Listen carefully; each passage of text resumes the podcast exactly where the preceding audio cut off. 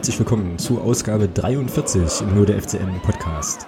Und tatsächlich auch äh, zur allerletzten Folge vor einer kleinen Podcast-Sommerpause, die wir dann ähm, auch einlegen werden. Wir wollen die heutige Folge nutzen, um im Prinzip unseren äh, kleinen Saisonabschluss oder äh, ja unsere Bilanz, die wir in der letzten Episode schon so ein bisschen angefangen haben, heute nochmal zu vertiefen und noch ein bisschen weiterzuführen. Also wir werden uns heute nochmal ja, mit der Frage beschäftigen, was jetzt eigentlich abseits des grünen Rasens in der äh, just abgelaufenen Saison 2016, 2017 so die größeren Themen waren. Wollen dann natürlich auch nochmal auf äh, ja so das ein oder andere Knackpunktspiel aus der abgelaufenen Saison ähm, zurückblicken. Da gab es auch von ähm, einigen Hörern nochmal so ein bisschen Input, den wir natürlich sehr gern aufgreifen. Schauen auf die Neuzugänge, die mittlerweile feststehen. Ähm, fünf Spieler oder vier plus ein Spieler hat der erste FC Magdeburg ja verpflichtet im Prinzip für die neue Saison schon. Und dann ähm, stehen ja heute auch äh, ja die letzten Ergebnisse aus der Relegation, aus den Aufstiegsspielen fest und äh, wir schauen so ein bisschen voraus auf die neue Saison, wer uns dabei ehren wird, äh, wo es für uns hingehen wird. Haben dann nochmal die äh, ja, normalen Kategorien, Hörer der Woche und so weiter, ähm, bilanzieren das Phrasenschwein und bedanken uns nochmal bei allen Gästen, die äh, sozusagen im Podcast bisher dabei waren. Ja, wie in den anderen 42 Folgen, nee, stimmt nicht ganz, äh, in 41 der anderen 42 Folgen zuvor ähm, ist natürlich auch der Thomas wieder mit dabei. Grüß dich. Hallo Alex. Wie ist es dir ergangen, so seit, äh, ja, seit unserer letzten Aufnahme und vor allem mit dem Umstand, dass wir jetzt tatsächlich äh, ja, in der Sommerpause sind? Sommerpause ist scheiße. Kann man, glaube ich, nur sagen. Ja. Es ist schlimm. Man guckt sich tatsächlich Relegationsspiele aus der Regionalliga an, äh, wo man mit Vereinen, mit denen man eigentlich so gar nichts am Hut hat und äh, ja, schaut sich das halt einfach an. Genau, ich habe neulich, ich, ich habe neulich vor lauter Verzweiflung, glaube ich, irgendwie japanische Liga geguckt oder so. Also auch. Äh, auch nicht schlecht. Ja, so zwischendurch mal, als mal wieder ein bisschen Zeit war. Ich muss tatsächlich sagen, ähm, dass ich jetzt von den Relegationsspielen, da kommen wir ja nachher nochmal drauf, ganz, ganz wenig gesehen habe. Ähm, das Einzige, was ich mir tatsächlich in fast voller Länge angeschaut habe, war merkwürdigerweise Wolfsburg-Braunschweig. Aber jetzt von, also den Drittliga-relevanten Sachen habe ich echt wenig gesehen. Aber wie gesagt, da kommen wir ja nachher nochmal hin und ansonsten ja, kann ich da äh, deine Einstellung äh, total teilen. Sommerpause ist kacke. So, und es wird Zeit, dass es langsam wieder losgeht, aber ich glaube am, äh, ja, am 19.06. ist ja irgendwie sogar schon wieder Trainingsauftakt. Also so allzu lange ähm, müssen wir jetzt ja. auf irgendwelche FCM-bezogenen Nachrichten erstmal nicht unbedingt verzichten an der Stelle. Ähm, genau, lass mal gucken, wie gesagt, wie jetzt gerade schon angekündigt, nochmal mit so ein bisschen Abstand von ja, irgendwie einer knappen Woche so auf die Themen und Thematiken, die so ja, vielleicht abseits des Sportlichen so die Saison geprägt haben für den ersten FC Magdeburg und vielleicht auch so für uns. Äh, was sind denn da so die, ja, die Sachen, vielleicht so die Top 3 Sachen, die dir sofort einfallen, wenn du jetzt an 16, 17 denkst und nicht sportlich? Nicht sportlich. Ja. Ach je. Ja, ich denke mal, ich glaube, da ganz oben natürlich aufgrund der Tragik und dieser ganzen Geschichte ist sicherlich Hannes. Ähm, dann denke ich, das Thema Hüpfverbot kommt da relativ schnell. äh, und ja, und dann habe ich, denke ich mal so, ich denke, ja, so Thema Ausgliederung, denke ich mal, war auch ein Thema, was schon auch viel Diskussionsstoff beinhaltet hat. Und dann, ja, das sind so die Top drei und dann denke ich mal noch so Themen, so kleinere Themen wie Sektorentrennung, Bezahlkarten. Ja, das sind so die, die Sachen, die ich so die mir so in den Sinn kommen. Mhm. Ja, also für mich ist tatsächlich so Bezahlkarte und so hab ich gar nicht auf, also wenig auf dem Schirm. Also ich habe das wohl mitbekommen natürlich, dass es da entsprechend die Debatten gab und so. Wir haben ja auch im Podcast hier ein paar Mal drüber gesprochen, aber dadurch, dass mich das so gar nicht betrifft, weil ich halt im Stadion einfach nichts esse äh, und trinke, ähm, weil mir das A zu teuer ist und ich B das mit der Karte einfach nicht, ja, weiß nicht, mir da bisher keine Gedanken drüber machen wollte, habe ich das tatsächlich nicht so auf der, nicht so auf der Pfanne halt. Sektorentrennung, ja, klar ähm, aber ja, ich denke auch, also für mich ist schon auch eher so dieses ganze Drama um den Hannes so das, was im Prinzip das erste ist, woran ich denke, glaube ich, wenn die, äh, wenn ich jetzt mal abseits des Sportlichen mir da irgendwie Gedanken mache.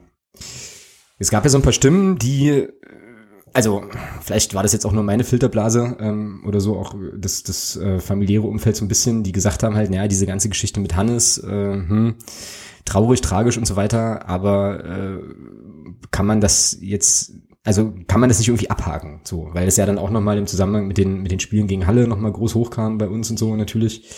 Ähm, ich habe dann immer so ein bisschen entgegnet, dass das nicht geht irgendwie, weil, wie gesagt, im Zusammenhang mit dieser ganzen, mit diesen ganzen Ermittlungen und was da alles gelaufen ist, ja auch viel zu viele Sachen auch immer noch irgendwie unklar waren und so. Und ich finde das halt prinzipiell schon wichtig, dieses ganze Thema oder dieses, ja, diese Sache, die da stattgefunden hat, halt einfach, äh, also daran immer wieder zu erinnern, ähm, irgendwie und da auch die Erinnerung an den Hannes auf jeden Fall äh, auch so ein bisschen am Leben zu halten, denke ich mal. Wie siehst du das, dieses Thema? Also ist das irgendwie was, wo du sagst, okay, das war jetzt, äh, gehört jetzt zu der Saison, können wir einen Deckel drauf machen oder ähm, wie sollte man damit in Zukunft umgehen? Schwierig. Du hast mich jetzt so ein bisschen erwischt, ja. Also einerseits, klar, für die, die jetzt, ich sag mal, nicht, nicht unmittelbar oder nicht mittelbar betroffen sind, ist das, ist das schon so eine Geschichte, oder ja.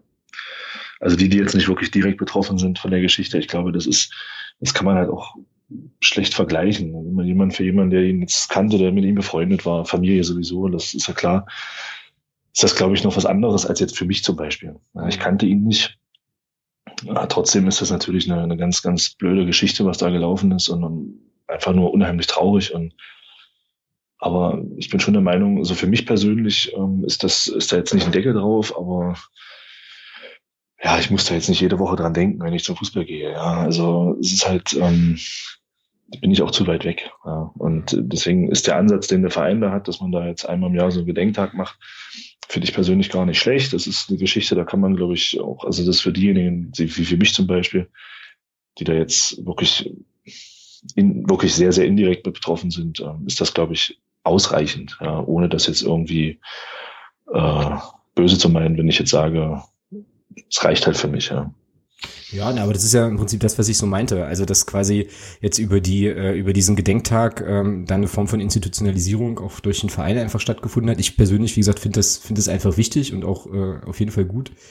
Und äh, ja, würde jetzt auch nicht sagen, dass wir das irgendwie jede Woche thematisieren müssen, aber ähm, ich finde schon, dass man es einfach, äh, ja, das ist im Prinzip jetzt einfach auch Teil, Teil der Geschichte geworden, so insgesamt. Und ähm, ich denke halt schon, dass man da halt punktuell immer mal wieder quasi ja darauf aufmerksam machen muss, auch auf diese Schicksale und vor allem auch auf das das Thema, was ja da eigentlich drüber liegt, ne? Also sozusagen diese, ähm, diese ganze äh, Gewaltthematik und äh, ja, jetzt fehlt mir das richtige Wort, aber halt so diese, diese Auseinandersetzung zwischen Fanszenen und so weiter und so, was das dann eben jetzt wie im Fall von Hannes äh, halt ultimativ geführt hat und so, das ist, glaube ich, schon eine Sache, ähm, ja, die, die einfach auch aktuell bleibt, so, ja, obwohl es dem Hannes natürlich nicht hilft und der Familie auch nicht, aber ich glaube, das ist schon auch einfach wichtig, das nicht, das nicht zu vergessen oder da jetzt nicht drüber zu gehen und irgendwie so, ich glaube, das trifft es eigentlich ganz gut, jetzt nicht irgendwie zum Tagesgeschäft überzugehen, zu sagen, okay, ist jetzt abgeschlossen, erledigt, wir machen jetzt alles wie vorher, weil ich glaube, dazu war das, war das Ereignis einfach zu krass. So, und ähm, es hätte auch dieser ganze, es würde, glaube ich, auch diesem ganzen, ja, Umständen oder Konsequenzen, die ja daraus ja auch erwachsen sind, jetzt auch irgendwo nicht gerecht werden an der Stelle. Ja. Aber ist auf jeden Fall natürlich äh, schon auch so das prägende Thema, glaube ich, insgesamt. Ja, das ist sicher, klar. Ich meine, da hat jemand sein Leben verloren, ja. Also das ist. Genau. Dagegen sind alle anderen Probleme, in Anführungsstrichen, die wir da hatten, ja, Kindergarten, muss man einfach mal so sagen. Also es ist halt wirklich, dagegen geht das halt komplett unter. Das ist einfach so. Ja. Aber es ist schon auch erstaunlich, äh, um jetzt sozusagen nochmal auch auf die anderen Themen so ein bisschen zu schwenken. Oder irgendwie auch krass, dass wir schon eine ganze Menge Sachen hatten, die jetzt auch, glaube ich, für die, äh, zumindest für die für die Fanszene und so weiter schon auch ein bisschen heavy waren. Also ich meine, du hast es ja vorhin angesprochen, dieses ganze Thema Hüpfverbot. Wir haben uns da irgendwann, ähm, als das letzte Sommerpause schon mal so hochkam, habe ich mich auf jeden Fall darüber lustig gemacht so ähm, äh, und so gesagt, ja hier, da braucht die Volksstimme jetzt was für Sommerloch und jetzt ist es aber dann doch konkreter ähm, geworden. Also es war ja auch schon noch mal eine größere Geschichte, wo du sagst, okay, das äh, hat ja auch, war ja auch ein Einschnitt, ne? Also das im Prinzip Block U dann eine Zeit lang äh, quasi keinen koordinierten Support mehr äh, gemacht hat und es insgesamt halt auch so die Frage war, wie geht's da halt weiter mit dem Stadion? Ist ja immer noch offen mhm. eigentlich. Ja, nächste Woche, ja. Nächste Woche? Nächste Woche entscheidet der Stadtrat, ja, am 8. Ach ja, ja. Pünkt, pünktlich zum Beginn des Dauerkartenverkaufs. Also zumindest für die, die schon eine haben. Hm, ob sich der Verein das gut überlegt hat. Das habe ich mich übrigens auch gefragt. Wenn die jetzt anfangen zu bauen, warte mal, wie war das denn? Wenn die. Nein, nein, nein, nein, die fangen jetzt nicht an. Nee, nee, nee, nee. So, so schnell, ich glaube, so schnell schießen die Preußen da jetzt auch nicht. Also okay. ähm, am 8. entscheidet der Stadtrat erstmal, welche Variante gemacht wird. Gut, alles klar. So, dann glaube ich, wenn ich das richtig verstanden habe, dann muss das Thema ja erstmal ausgeschrieben werden. Ähm, und ehe das, glaube ich, dann durch ist, das hängt jetzt auch davon ab, wie weit da EU-Gelder geflossen sind, dann muss das, glaube ich, auch eine, Europa -Aus eine europaweite Ausschreibung werden. Und ja, also mit, mit Bauen, glaube ich, wird dieses Jahr noch nichts sein. Das kann ich mir nicht vorstellen. Hm, ja, stimmt. Ich habe ja, also ich habe vergessen, dass das ja wieder äh, sozusagen im öffentlichen Raum so eine Vergabegeschichte ist, die ja dann wahrscheinlich wieder ewig dauert. Ähm, genau. Ja, das dauert noch ein bisschen, ja. ja. Aber das hatte, glaube ich, das hatte, glaube ich, der Herr Trümper auch angekündigt, ja. Das hat, er hatte, glaube ich, gesagt, dass äh, vor 2018 da nichts passieren wird, aufgrund eben dieser, ja, dieser Geschichten, die da halt im Vorfeld laufen müssen. Hm, diese langwierigen Sachen halt, ja, stimmt. Ja, genau. Ansonsten, ja, drittes Thema sicherlich Ausgliederung, das stimmt. Ähm, das war natürlich eine Sache, die uns dann vor allem, als es dann akut wurde, dolle beschäftigt hat. Auch äh, ich bleibe ja dabei zu sagen, dass das, ähm, egal jetzt mal, wie man zu dem Ergebnis steht, schon einfach auch nochmal gut war, haben wir hier auch schon ganz häufig thematisiert, dass da doch ein größerer Teil der, der Mitglieder halt aktiv geworden sind und äh, doch verhältnismäßig viele dann bei dieser außerordentlichen Mitgliederversammlung waren, da ihre Stimme abgegeben haben und fand auch, dass das insgesamt nochmal eine, also nochmal gezeigt hat, dass wir innerhalb des Vereins auch eine vernünftige Debattenkultur oder Diskussionskultur an den Tag legen äh, und auch legen können. So, also es war insgesamt so als, ich sag mal, Seiten, Seitenprodukt der ganzen Geschichte schon für mich eine ganz, eine relativ angenehme Erfahrung, muss ich sagen. Ja, definitiv. Und man muss auch, ich glaube, da sind wir uns auch einig, man muss da, glaube ich, auch Block U einen Riesenlob aussprechen oder einen Riesendank.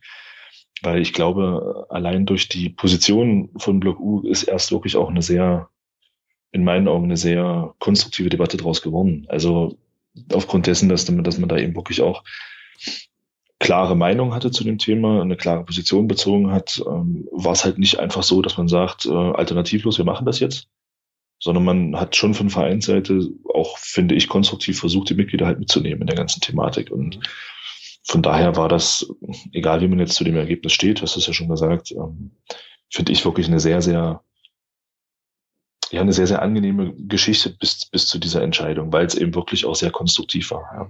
Genau. Und da hat eben Block einen sehr, sehr großen Anteil dran. Ja, sehe ich auch so, aber der Verein halt eben auch. Also ähm, ja, ja, natürlich. Hast du ja auch gerade schon gesagt und was man da glaube ich konstatieren kann, so ist das. Äh, naja, beide Seiten, wenn man das jetzt mal als so Lager bezeichnen wollen würde, halt da auch alle Kommunikationskanäle eigentlich aufgemacht haben, was ja prinzipiell auch gut ist. Und es gab ja auch vereinseitig eben die Möglichkeit, dort über diese Kontakt-E-Mail-Adresse was zu machen. Ähm, wie gesagt, Blog U ist ja eh, äh, hatte dann auch nochmal sein eigenes, seine eigene Infoveranstaltung, wo man halt sich informieren konnte und so auch ins Gespräch kommen konnte. Ähm, hier im Podcast hatten wir beide Seiten sozusagen zu Gast, kommen wir nachher auch nochmal zu. Das war schon insgesamt eine wirklich, äh, ja, eine wirklich gute, gute Nummer, wie gesagt, unabhängig davon, wie man jetzt zu dem Ergebnis steht, aber das zeigt halt, dass sowas eben auch möglich ist. Und wenn man dann hin und wieder doch mal so in andere Vereine guckt, was da so abgeht, mitunter, ähm, dann kann man sich da, glaube ich, echt glücklich schätzen, dass wir, dass wir es auf diese Art und Weise da über die Bühne bekommen haben. Ne? ist schon cool. Genau. Ja, ansonsten haben wir jetzt hier, glaube ich, noch stichwortmäßig äh, Sektorentrennung draufstehen. Da habe ich für mich wieder festgestellt, wie krass schlimm das ist, dass man, also dass ich zumindest doch dann irgendwann mich da gar nicht mehr drüber aufgeregt habe. Also irgendwann hat man es, habe ich dann zumindest einfach hingenommen, da jetzt einen neuen Eingang zu haben zu meinem äh, Stadionplatz und äh, mitunter war ich dann genervt, dass nach, nach den Spielen, äh, dass man dann halt nicht unbedingt immer frei hin und her laufen konnte, so, aber ist auch wieder so eine Geschichte, die eigentlich irgendwie kacke ist, aber die bei mir jetzt einfach so, ja, weiß ich nicht, die jetzt einfach irgendwie passiert, wo ich jetzt gar nicht mehr groß drüber nachdenke. Ja. Wird sich ja wahrscheinlich ja, zeigt sich, ändern. Ja. Zeigt sich eben, ja.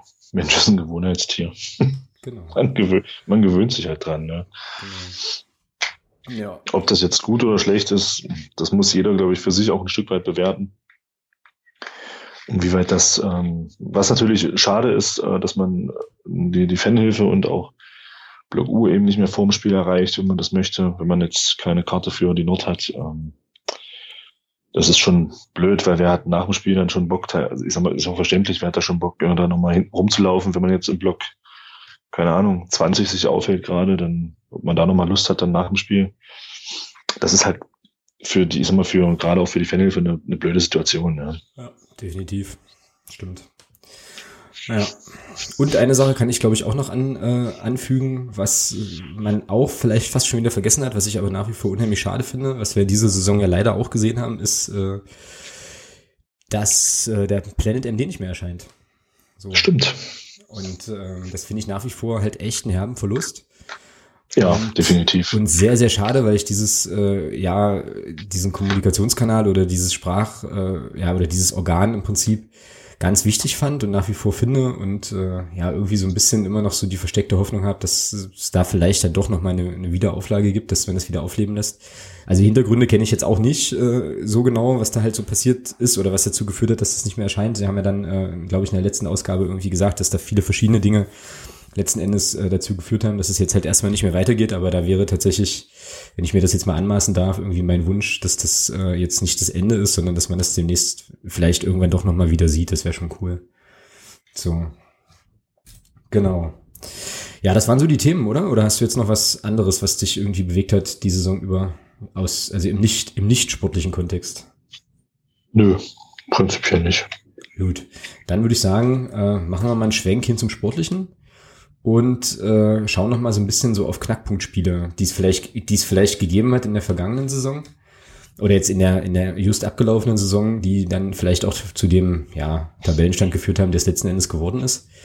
Ähm, ich habe äh, Feedback oder wir haben Feedback bekommen von äh, zwei Leuten, die ähm, ja das würde ich jetzt einfach mal ganz kurz vorlesen wollen und dann bin ich gespannt, ob du das, ob du da mitgehst oder da noch mal ganz andere Sachen im Kopf hast. Und zwar zum einen äh, unser guter Axel, Grüße an der Stelle, der wird später nochmal wichtig, auch nochmal wichtig äh, geschrieben. Ähm, zum Thema Schlüsselspiele schrieb er, also erstens Preußen Münster auswärts, das ist jetzt Hinrunde. Ab diesem Spiel war für mich, also ist jetzt Axel klar, dass wir mit dem Abstiegskampf nichts äh, zu tun haben werden. Und zweitens und drittens, die beiden Spiele gingen in FSV Frankfurt. Ab und bis Frankfurt war ich fest davon überzeugt, dass wir einen direkten Aufstiegsplatz belegen werden. So.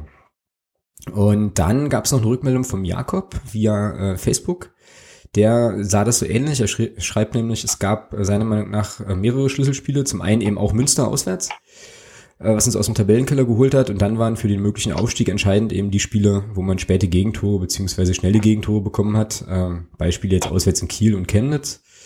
Ja, und dann eben noch äh, wieder so ein hypothetisches Ding. Also wenn man erfolgreich in die Rückrunde gestartet wäre, dann, ähm, also in Köln, dann hätte man wahrscheinlich auch noch den einen oder anderen Sieg mehr eingefahren. So, aber ja, im Prinzip ist es jetzt bei ihm auch Münster und äh, ja, wie gerade schon gesagt, Kiel und Chemnitz. Gehst du da mit oder hast du noch andere Sachen auf dem Zettel? für mich, hm, also zwei, ich habe zwei Spiele in der Hinrunde. Einmal gleich das erste Spiel gegen Köln. Ähm, weil ich glaube, da wurde die Mannschaft sehr schnell auf den Boden zurückgeholt. Ich kann mir schon vorstellen, dass das so ein bisschen im Hinterkopf war, naja, wir sind letzter Vierter geworden. So nach dem Motto, ähm, das läuft dieses Jahr wieder so ein bisschen und das hat Köln halt gezeigt, dass es nicht so ist. Und dann war für mich das Hinspiel gegen Rostock auch so ein Schlüsselspiel, weil man eben gesehen hat, okay, man muss halt 90 Minuten konzentriert sein, ja. Ah, okay. Und nicht äh, schon in der 87. oder einer 88. Minute dann schon abschalten und dann halt so ein blödes Gegentor durch den Standard kriegen. Leider Gottes hat sich das äh, dann nicht durchgezogen. Also leider Gottes gab es dann das hin und wieder nochmal, dass wir in der Schlussphase mhm. Gegentore durch Standards bekommen haben. Aber das waren so für mich die beiden, die beiden, ja, die beiden Schlüsselspiele. Insgesamt Plus das, nur die Hinrunde? Nee, für die Hinrunde. In der Rückrunde war für mich eigentlich so der, der Punkt, wo ich gesagt habe, Mensch, das könnte mit dem Aufstieg wirklich was werden, war eigentlich das Spiel in Duisburg. Weil wir da A, das entsprechende Glück hatten auch in der ersten Halbzeit mit den Chancen und in der zweiten Halbzeit eben gezeigt haben, dass man in der Lage ist, gegen eine starke Mannschaft wie Duisburg halt auch zu Null zu spielen. Hinten sehr gut, vorne nicht so gut, aber gut, es ist halt so. Ähm, ja, und dann, klar, ich glaube, da sind wir uns alle einig, letzten Endes dann das Heimspiel gegen Frankfurt, mhm. wo man, wo man dann äh, in Summe, das war letzten Endes war es ja nur das Ergebnis aus vielen anderen Spielen, wo man Führungen nicht nach Hause gebracht hat und ähm, aber ich denke mal, das war so das Spiel, wo dann ja so klar war, Mist, jetzt wird's eng mit der Relegation. Ja. Mhm. Genau. Ja, kann ich, äh, kann ich mitgehen. Also für die Rückrunde habe ich tatsächlich, obwohl ich das, glaube ich, in unserem Dokument hier anders äh, formuliert habe, sogar noch was anderes.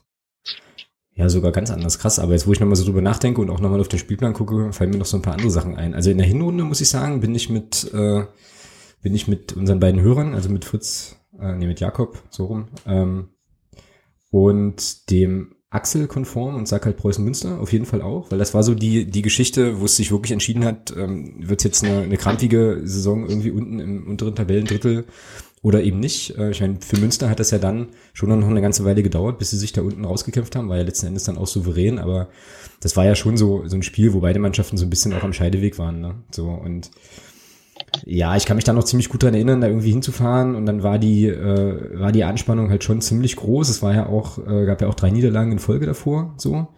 Und ähm, ja, ich war ja am Anfang immer noch so ein Verfechter dieser Idee von, ja, zweites Jahr, ganz schwierig und so und Kacke und hm, ja, und dann ging es, dann ging das da halt 3-2 aus und startete ja dann schon noch so eine kleine Siegesserie. So. Also es war für mich im Prinzip so das eine Ding in der Hinrunde. Und ähm, dann tatsächlich das Hinspiel, also da bin ich auch bei Axel, das Hinspiel beim FSV Frankfurt, weil das war ja ein Spiel, wo wir eigentlich eine ganze Menge irgendwie Sperren und oder Verletzungen hatten, weiß ich nicht mehr genau. Also auf jeden Fall, wie war das denn? Also auf jeden Fall hat der Christian Beck nicht gespielt von Anfang an. Marius Sowislo war von Anfang an nicht dabei. Also es war irgendwie so eine ganz komisch zusammengewürfelte Mannschaft. Nils Butzen auf einer ganz eigenartigen Position. Ich glaube, der war in so einer, so einer Mittelfeldraute irgendwie zentral unterwegs, wenn ich das jetzt richtig im Kopf habe. Also ganz merkwürdig. Und dann gewinnen wir das da durch ein ziemlich geiles Tor von Julius Düker. Wo ich mir so dachte, ja, krass, also wenn die Mannschaft sozusagen diese ganzen ähm, Umstellungen so verkraftet, dass man hier was mitnimmt, und zum damaligen Zeitpunkt ja noch bei einem FSV Frankfurt, der auch zu dem Zeitpunkt gar nicht so schlecht unterwegs war, dann äh, ja, ist das auf jeden Fall schon so ein, so ein Gütekriterium oder so ein Gütesiegel-Ding. Genau, und für die Rückrunde habe ich mir hier auf den Zettel geschrieben, ähm, weil du sagtest halt, ja, äh, wann hatte man so den Eindruck, dass es klappen könnte mit dem Aufstieg? Da ist jetzt bei mir noch dazugekommen das Auswärtsspiel in Bremen, weil ich mich da, ja, weil ich mich ja, da, stimmt. weißt du, weil ich mich da gut dran erinnern kann, wie wir uns da, wie wir uns da alle so gesagt haben, halt, also so spielt ein Aufsteiger, so irgendwie in der 95. plus x Minute dann noch so einen Elfmeter reinzudreschen. So, äh, da habe ich tatsächlich so gedacht, okay, das wird was diese Saison. Ähm, und davor, jetzt muss ich mal kurz gucken. Ich glaube, oder war das danach? Nee, es war danach. Äh, Rostock war doch danach. Genau. Also das war für mich, äh, Rostock auswärts war für mich auch nochmal so ein bisschen in der Retrospektive so ein Knackpunkt, eben mit der Fehlentscheidung, ähm, kann man glaube ich so sagen, gegen Tobias Schwede insgesamt der dann quasi im Prinzip ja aus seinem, aus seinem Spielrhythmus genommen wird. Wir kriegen durch diese rot, durch diese rote Karte und den Elfmeter ähm, dann das Gegentor in Rostock. Also ähm, das wären vielleicht auch nochmal zwei Punkte mehr gewesen, wenn diese Szene irgendwie anders bewertet wird. Und hat uns so ein bisschen einfach aus dem Tritt gebracht, hatte ich dann so den Eindruck. Ähm, Genau, ja, und dann, wie du schon gesagt hast, und da schließe ich mich absolut auch an, das Spiel, äh, das Frankfurt-Rückspiel war für mich dann so das, wo ich danach eigentlich gesagt habe, okay, also nach dem Auftritt brauchen wir jetzt vom Aufstieg also fällt es mir schwer, irgendwie Fantasie zu entwickeln, da nochmal groß vom Aufstieg zu sprechen. Das war irgendwie schon so ein ziemlich ernüchterndes Ding. Und davor war ja auch noch Halle, oder? Das ging doch irgendwie. Mhm. Genau, diese Grottenhalbzeit mhm. in Halle, ne? Und dann, genau. äh, dann dieser Auftritt in Frank also gegen Frankfurt, wo du so dachtest, naja, okay, nach dem Kackspiel jetzt in, äh, in Halle müssten sie jetzt eigentlich zurückkommen und sagen, so jetzt erst recht und schießen die aus dem Stadion. War dann nicht so, wie wir alle wissen. Naja, und dann ist es halt irgendwie hinten raus so ein bisschen ausgetrudelt, ja. So. Aber nichtsdestotrotz, ich glaube, das hatten wir letzte Woche auch nochmal sehr, sehr deutlich gemacht schon auch äh, immer noch eine erfolgreiche Saison letzten Endes. Wie gesagt, vierter Platz, DFB-Pokal, alles gut an der Stelle. Genau. Ja, das waren so die sportlichen ähm, Sachen, glaube ich, auf die man da nochmal dedizierter zurückblicken kann. Was man natürlich auch nicht äh, unerwähnt lassen darf, ist natürlich das Hinspiel in, äh, in Groß Asbach, wo äh, Lukas Novi seine ersten und einzigen Profi-Fußballminuten im Dress des ersten FC Magdeburg gesehen hat. Ähm, ja, das war übrigens auch so ein Auswärtsspiel, wo man so dachte, ja krass, also ähm, das kannst du auch verlieren, ja, wurde dann aber eben doch durch eine gute Leistung nochmal gewonnen. Ja, ach, wenn wir die Hinrunde einfach nochmal dupliziert hätten, dann würden wir jetzt ganz anders reden. Aber hey, so ist, so ist der Fußball, würde jetzt Max Ost, glaube ich, sagen, vom Rasenfunk. An der Stelle. Gut, dann lass uns doch mal gucken auf, äh, ja, schon mal so ein bisschen Prospektiv, so auf die neue Saison. Schon mal so ein bisschen einschwenken, denn wir haben die ersten Neuzugänge verpflichtet äh, beziehungsweise äh, ja verkündet bekommen. Das ist einmal der Alexander Bruns, das ist ein Torwart, kommt von Wolfsburg 2, dann Dennis Erdmann ähm, von Rostock, Philipp Türpitz von Chemnitz, der Felix Lohkemper aus Mainz von Mainz 2 und der Leon Heinke aus dem eigenen Nachwuchs. Ja, deine Einschätzung. Haben wir jetzt noch gar nicht drüber gesprochen. Da bin ich ja ganz gespannt, was du zu den, zu den Jungs so sagst. ja, also ich denke, ja, fangen wir, glaube ich, mal beim, also zum Leon Heinke kann ich gar nichts sagen. Ähm, prinzipiell ist es, glaube ich, eine schöne Sache, dass äh, jemand aus dem Jugendbereich jetzt die Chance bekommt, da einen ersten Fuß, äh, Fuß zu fassen und sich dann mal rein, mal reinzuschnuppern und mal zu gucken. Ich denke mal, das wird am Anfang hauptsächlich auf äh, Training hinauslaufen und vielleicht ein paar Einsätze in den Testspielen. Ich glaube, eine Option wird er erstmal nicht sein im Ligabetrieb, aber wer weiß, vielleicht überrascht er uns da alle. Ja, aber warte mal, äh, der, ist aber, der ist doch aber schon jetzt fester Bestandteil des Profikaders. Ja, ja, klar, sicher. Aber mein Gott, der Bengel ist 17. Also ich, äh, man hat Leute vor sich wie äh, Felix Schiller, Christopher Hanke, Richard Weil, das sind gestandene Drittligaspieler.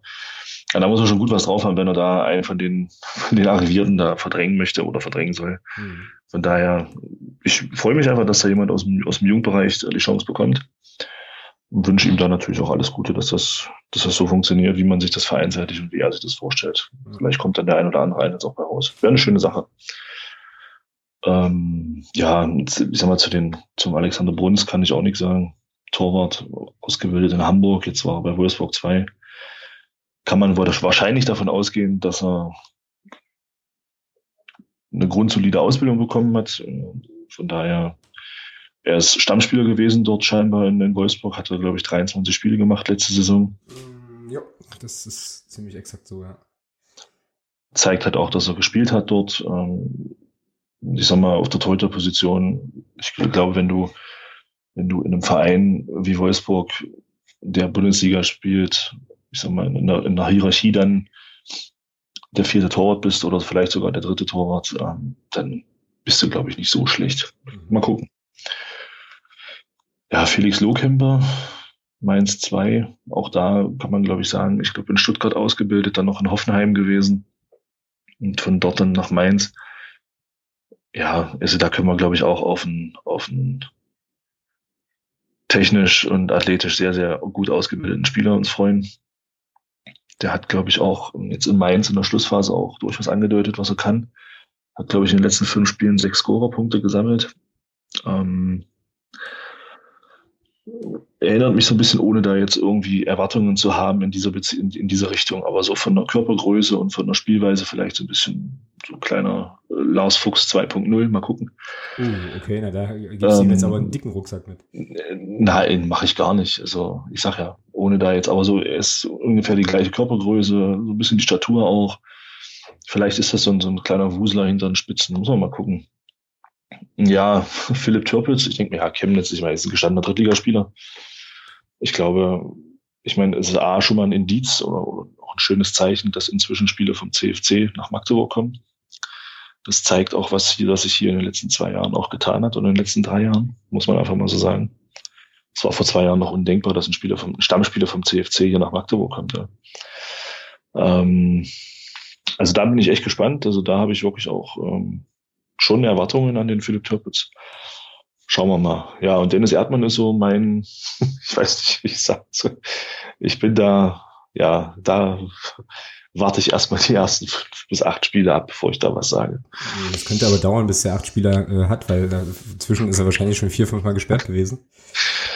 Also was man ihm, glaube ich, nicht vorwerfen kann, ist, dass er nicht kämpft. Das, das heißt, also, ich meine, wir mussten ja in der Beziehung auch was tun. Ich meine, jetzt äh, Löhmannsröben weg, Brand weg. Ich denke mal, auf der Position, auf der sechs so ein, ich sag mal, so ein, so ein Kampfschwein, äh, glaube ich, tut da ganz gut, brauchen wir auch. Und das ist der Dennis Erdmann. Das kann man ja, kann man ja nur von ihm sagen, was man will, aber das ist er. Ähm, ein Kollege von mir ist Rostock-Fan und ähm, der sagt, äh, was ihr definitiv, worauf ihr euch definitiv freuen könnt, ist, es ist jemand, der identifiziert sich mit dem Verein, wo ist, zu 100 Prozent. Ähm, also und ist halt jemand, der auf dem Platz 90 Minuten Gas gibt. Ja.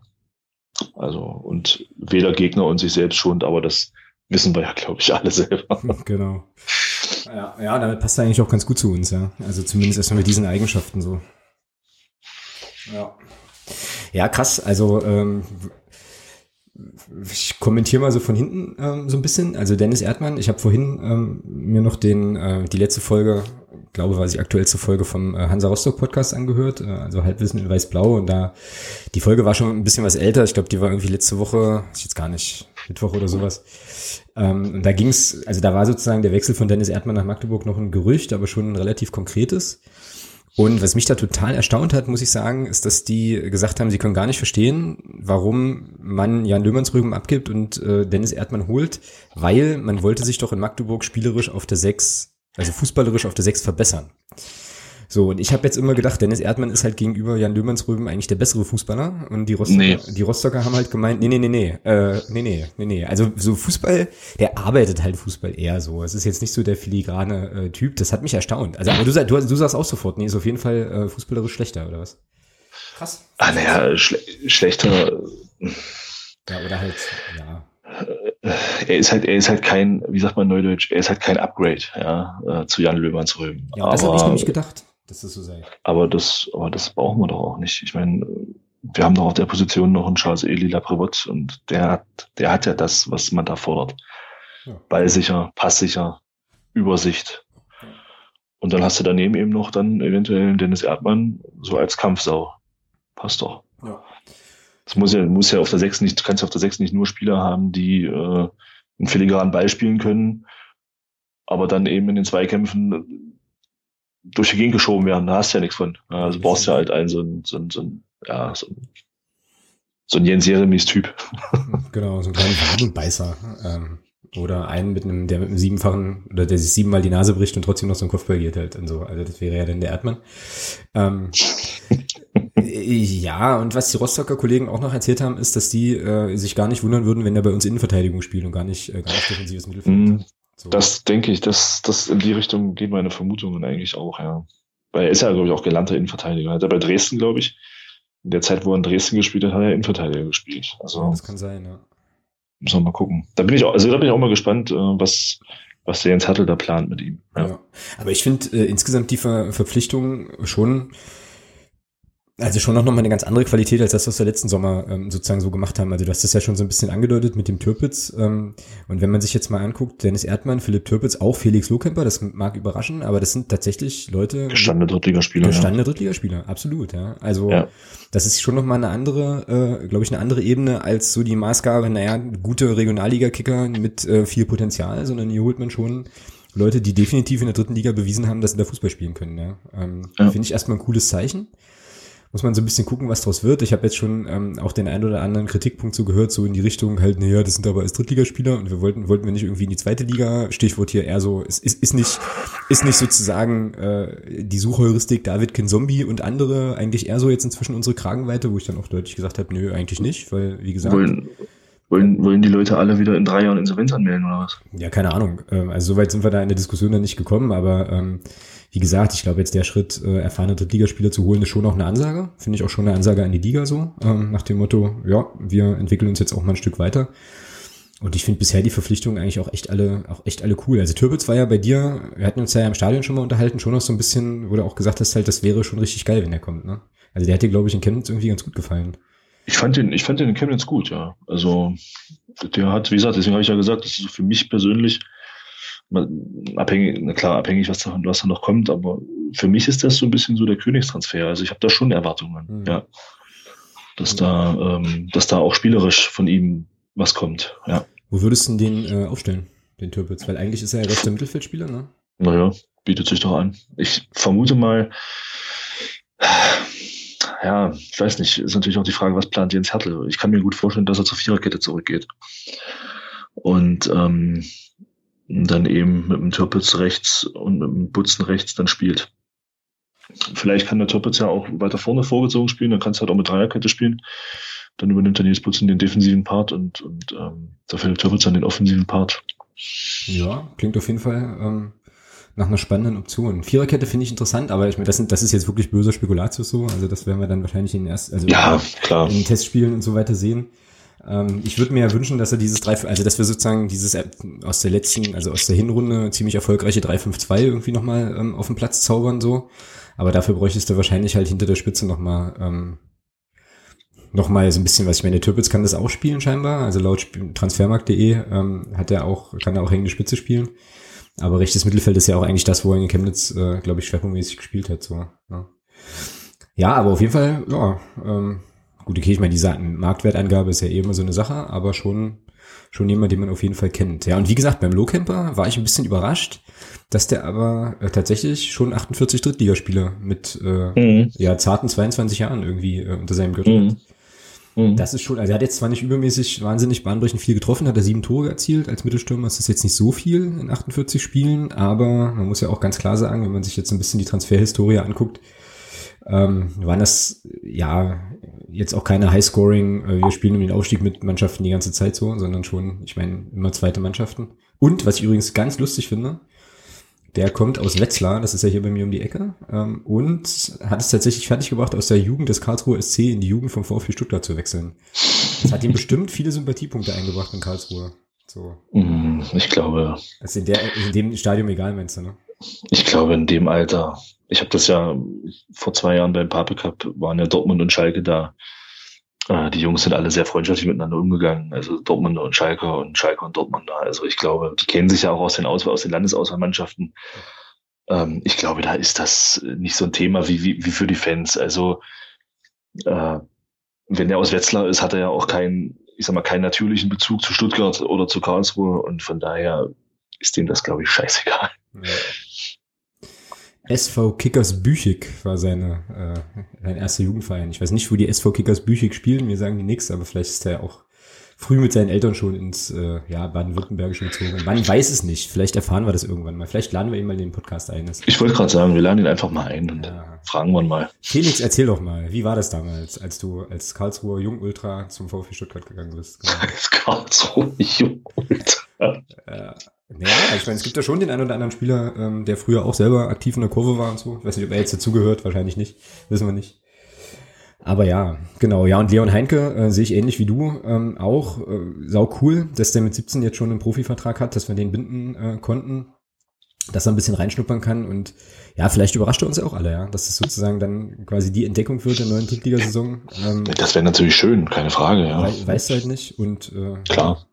So, wenn wir jetzt mal so ein bisschen positionsmäßig gucken, also wir haben einen Torwart, wir haben einen defensiven Mittelfeldspieler, Schrägstrich Innenverteidiger, wir haben ein rechtes Mittelfeld, wir haben einen Mittelstürmer und noch einen Innenverteidiger, so, und haben damit fünf Leute geholt und acht abgegeben.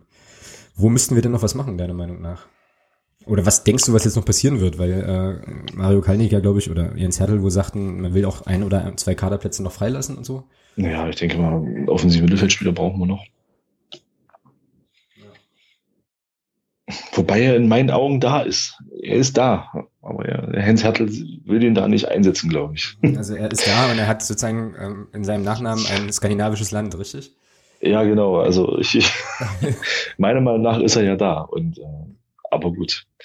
Ja, und dann denke ich, das war ist halt davon abhängig, wirklich, wie mit Dennis Erdmann geplant wird. Ja, ich bin schon der Meinung, dass wir für die Innenverteidigung noch jemanden brauchen, der auch eine gewisse Grundschnelligkeit hat weil Richard Weil und Nico Hammann sind jetzt äh, von der Grundständigkeit nicht die schnellsten. Das sieht man, glaube ich, immer wieder. Ähm, da wäre schon einer nicht schlecht, der neben tollem Stellungsspiel, Kopfballstärke, Zweikampfstärke, Antizipation, wenig Geld, äh, auch noch schnell wäre. ähm, aber die, glaube ich, da sind wir nicht die Einzigen, die solche Spieler suchen. Und da haben wir noch ein paar 36 Mannschaften, die noch zwei Ligen höher spielen als wir jeweils. Ja, also da müssen wir, denke ich, mal noch was tun. Und offensiv, offensives Mittelfeld. Ansonsten sind wir eigentlich, glaube ich, ganz gut aufgestellt. Was mir bei dem Alexander Bruns gefällt, ist, das ist mal ein Torhüter, so für mich mit Gardemaß. Ja, der Typ ist 1,95 groß. Schuhgröße 47,5 steht bei Transfermarkt. Hat, hat ähm, keine Ahnung, dann wird er wahrscheinlich auch so um die 90 Kilo wiegen. Ja, der verschaffst du dir mal ordentlich Respekt bei Standardsituationen, wenn du da rauskommst.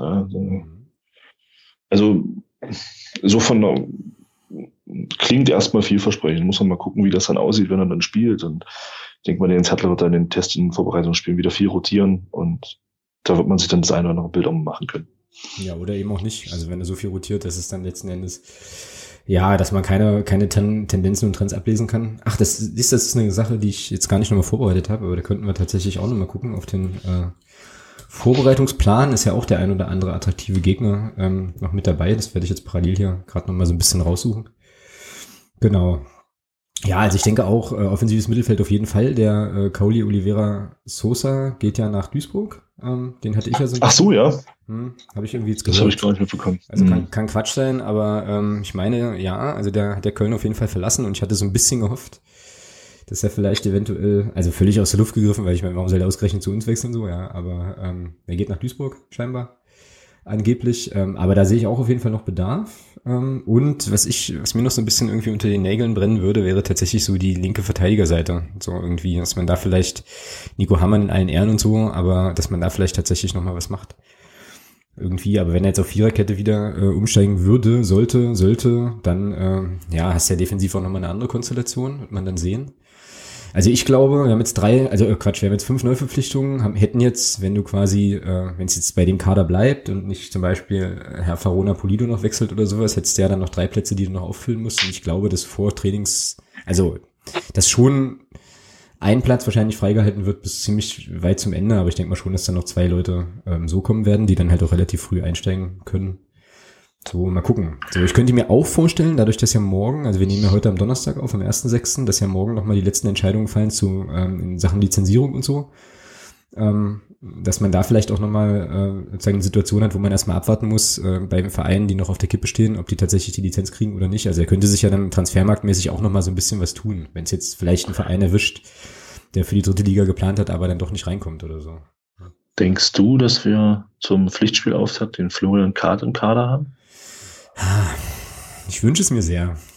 Halt. Aber ähm, da ist ja eigentlich von allen Verantwortlichen immer die relativ deutliche Aussage gekommen, wir würden ihn gern halten, aber es liegt alles bei Freiburg. Und er würde ja auch gern bleiben, glaube ich, oder gern zurückkommen. Aber Freiburg hat da sozusagen, ja, den Daumen drauf, weiß ich nicht so genau. Es wäre natürlich sau cool. Ich würde es mir sehr wünschen. Ja. Ja, wie schätzt du es ein? Was meinst du? Ist jetzt auch ein bisschen äh, hier Glaskugel und so, ne?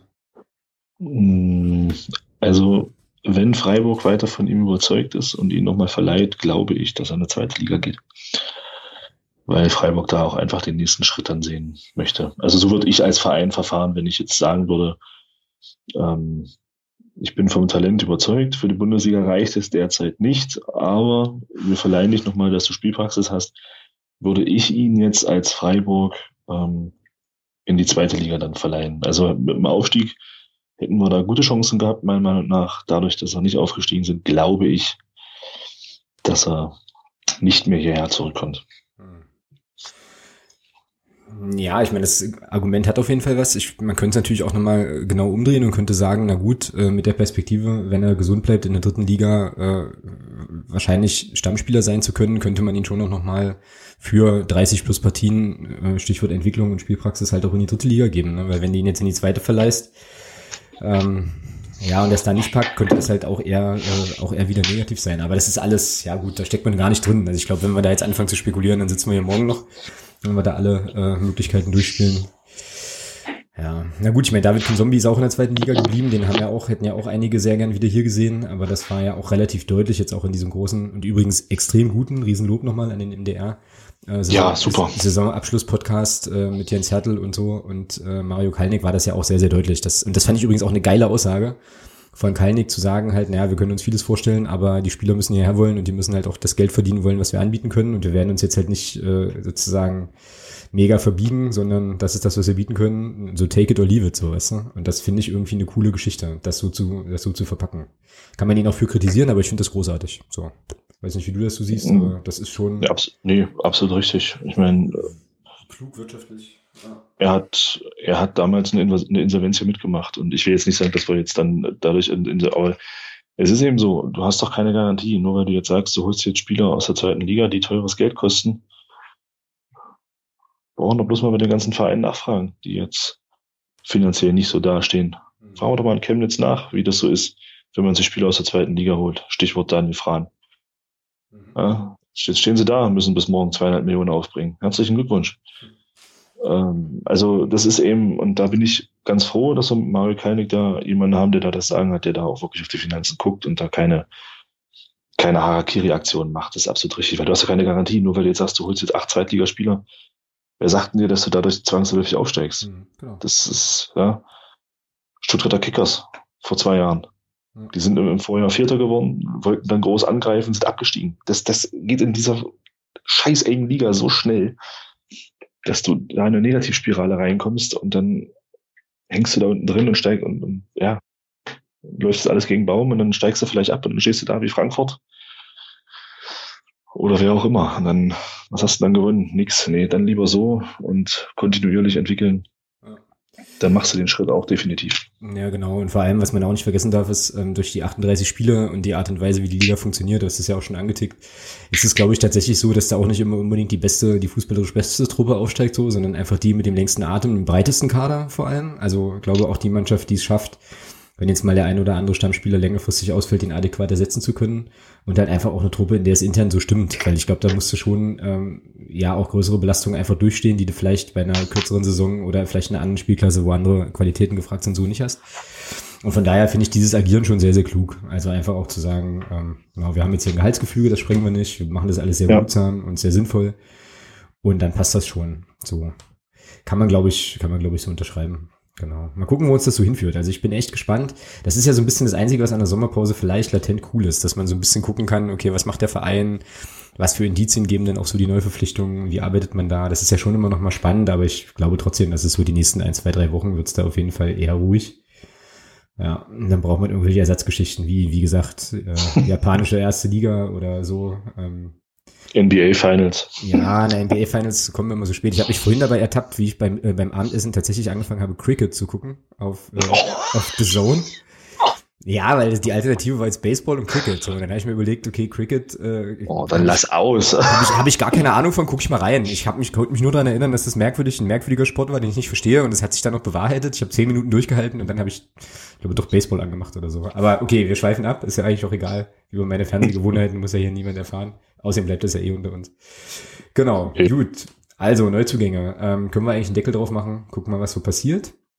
Und kommen zur nächsten Rubrik, da freue ich mich auch schon riesig drauf, äh, so da deine, deine äh, Haltung zu verschiedenen Ereignissen zu bekommen. Denn ähm, wir wissen jetzt unter einigen Vorbehalten sehr wahrscheinlich, wie unsere Liga in der nächsten Saison aussieht. Weil nämlich heute, und deswegen nehmen wir auch Donnerstag auf und nicht wie üblich Mittwoch, ähm, Karl Zeiss Jena ist tatsächlich dann als letzter ähm, Verein aus der Regionalliga noch geschafft hat, dann ähm, den Aufstieg in die dritte klar zu machen. Also Glückwunsch an der Stelle so dass die Aufsteiger in die dritte Liga heißen Meppen, Unterhaching und Karl Zeiss Jena. Deine äh, zwei Cent zu diesen Relegationsergebnissen. Ja, also erstmal herzlichen Glückwunsch an die drei, die da aufgestiegen sind. Der zweite Glückwunsch geht an die stärkste Regionalliga Deutschlands, an die Südweststaffel, die es jetzt tatsächlich geschafft hat, zum dritten Mal in Folge keinen Aufsteiger zu stellen. Gratulation. Aber ich glaube, zusammenfassend kann man trotzdem sagen, Meister müssen aufsteigen. Punkt. Ja, ja klar. Also da sind wir uns, glaube ich, einig. Das ist schlimm. Also auch wenn man sich jetzt gerade äh, irgendwie Mannheim und Meppen anguckt. Ja, also ich hatte ja dann so ein bisschen mein äh, virtuelles Geld äh, irgendwie auf äh, auf Mannheim, hätte da richtig Bock drauf gehabt, da hinzufahren. Jetzt ist es halt Meppen geworden. Auf der anderen Seite äh, gab es ja dann auch den ein oder anderen Tweet, wo so zu lesen war, okay, wer jetzt irgendwie in 210 Minuten kein Tor schießt, der sollte vielleicht einfach nicht aufsteigen. Ja.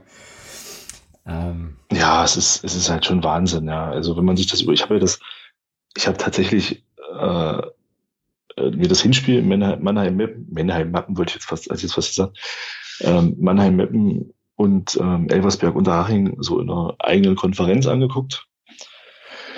Und ja, da muss ich halt wirklich sagen, also Mannheim Meppen, das hat mich nicht verwundert, dass die Spiele nach 90 Minuten beide 0-0 standen, ja.